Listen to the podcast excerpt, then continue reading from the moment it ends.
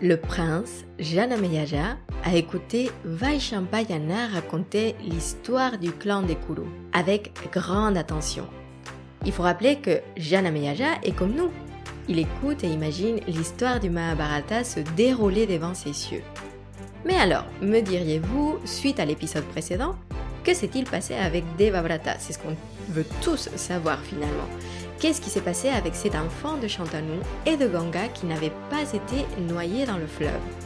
Eh bien, puisque le courant du Gange n'a pas emporté Devavrata, c'est le destin de Devavrata qui changera à jamais le cours de l'histoire.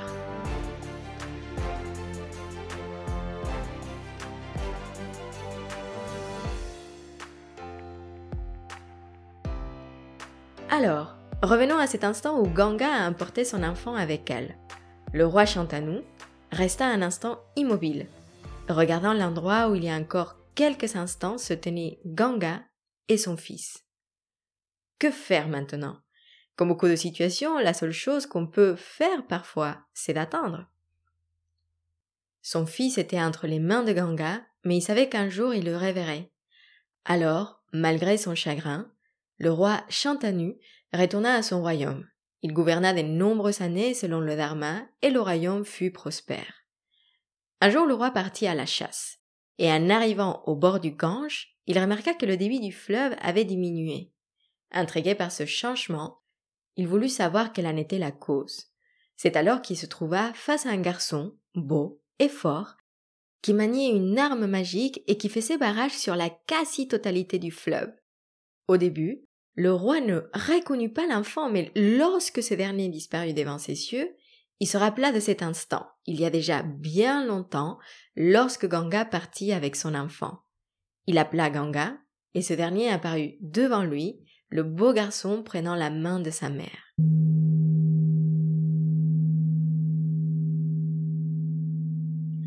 Ganga lui confirma que c'était bien son fils. Il avait maintenant reçu les enseignements appropriés. C'est le grand sage Vashishta en personne qui lui avait appris les Védas. Il était également un expert en armes et ses qualités d'archer étaient incomparables. Il avait reçu la bénédiction des Devas et des démons. Alors, il était temps pour lui de retourner aux côtés du roi, de son père. Devavrata avait en lui deux qualités majeures pour devenir un grand roi.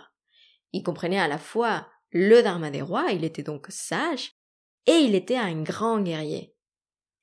Alors, comme vous pouvez l'imaginer, content de le retrouver, Shantanu prit son enfant dans ses bras, et ils rentrèrent ensemble à la maison.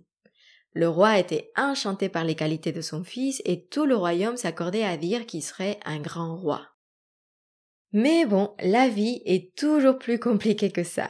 Il y a des choses qu'on ne peut pas contrôler, qu'on ne peut pas prévoir. Tomber amoureux d'une autre femme ne faisait pas partie des plans du roi Shantanu. Et pourtant, un jour, alors qu'il se baladait dans la forêt, Chantanu fut attiré par une fragrance hors du commun. Il se passe toujours des choses incroyables hein, dans cette forêt, à croire que la nature nous réserve toujours un peu de magie. Bref, l'odeur que notre roi Chantanu sentait était enivrante. Alors, il voulut tout de suite savoir d'où elle venait. Cette odeur, on la connaît en fait, puisque c'est celle de Satyavati. Vous vous souvenez? Après avoir accepté d'avoir un fils avec un brahman, ce dernier lui avait accordé le vœu de sentir bon, d'avoir une odeur incomparablement délicieuse. C'est Satyavati qui avait donné naissance à Vyasa. Alors, pour revenir à notre histoire, quand Shantanu regarda Satyavati se tenant devant lui, ses yeux noirs et son charme, il tomba amoureux d'elle et voulut l'épouser. Mais, comme sa première femme, Satyavati avait une condition pour se marier. Ses enfants devraient être des rois. Hélas, Shantanu ne pouvait pas accepter cette condition. Il ne voulait pas nier son trône à ce fils Devavrata qui de plus avait toutes les qualités pour devenir un grand roi. Il expliqua son choix à Satyavati et partit.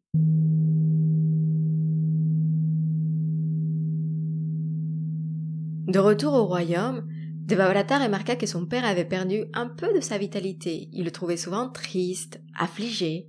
Alors, il lui demanda quelle était la cause de cette tristesse, et le roi expliqua que ces derniers temps il songeait au futur du royaume. Il était sûr que Devavrata remplirait sa fonction de roi à merveille, le temps venu bien sûr. Mais Le futur est toujours incertain et pour l'instant, il n'y avait qu'un seul héritier. Ceci était trop périlleux pour le maintien du Dharma. Et oui, parce que que se passerait-il si un jour Devavrata mourait au combat? Qui prendrait la place du roi? Shantanu avoua à son fils que sa tristesse était aussi due à des affaires de cœur.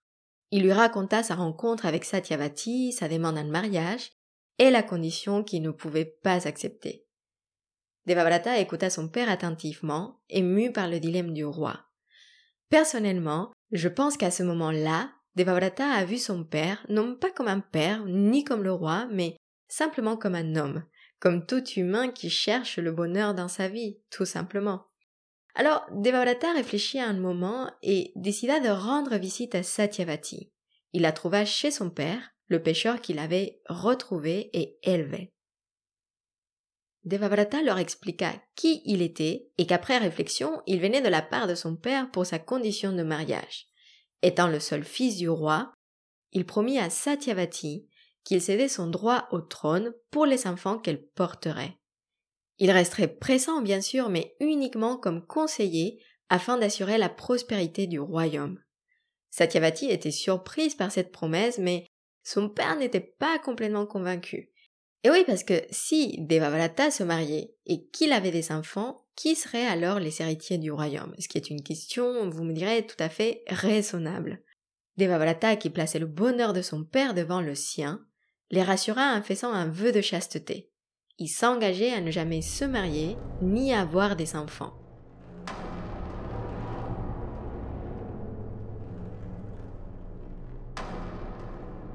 Et je ne sais pas si vous vous souvenez, mais c'est en faisant cette promesse que les paroles de Ganga devenaient réalité. Devavrata, qui d'ailleurs veut dire celui des vœux divins, ne serait jamais roi, jamais père, jamais époux.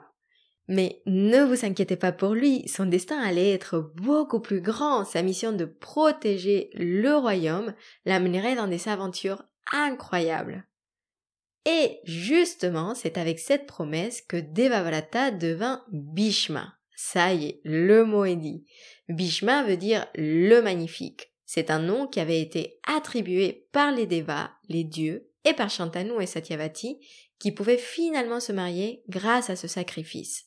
Les Devas étaient d'ailleurs si impressionnés par ce geste qu'ils s'accordèrent à Bhishma le pouvoir de choisir le moment de sa mort. Souvenez-vous parce que ça, ça va être important pour la suite.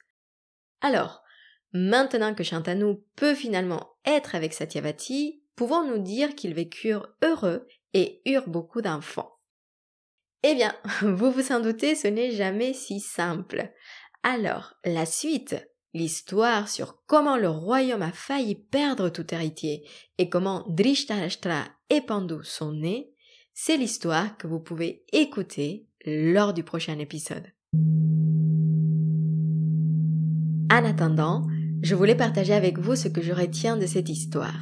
Comme nous pourrons le voir sur toute l'histoire du Mahabharata, ce n'est pas parce que Bhishma n'est pas à la tête du royaume qu'il ne pourra pas agir ou remplir sa mission. En tant que conseiller et bras droit des rois, Bhishma pourra faire beaucoup de bien et transmettre sa sagesse. Et personnellement, cela me rappelle que pour aider, pour faire avancer les choses et pour avoir un impact positif, nous ne sommes pas obligés d'être au centre ou sur une position privilégiée. Nous pouvons, à notre échelle et à notre place, faire des choses qui peuvent avoir un impact positif sur notre entourage. Nous pouvons, nous aussi, protéger et prendre soin de notre royaume à nous. Je vous remercie pour votre écoute et n'oubliez pas que si vous le souhaitez, vous pouvez parler de ce podcast autour de vous et le faire connaître. On se retrouve comme d'habitude sur Instagram at yoginilaurita ou sur la formation de philosophie et histoire du yoga qui débutera le 1er novembre prochain. J'ai tellement hâte d'échanger avec vous. D'ici là, je vous souhaite une excellente journée ou une bonne soirée. Prenez soin de vous.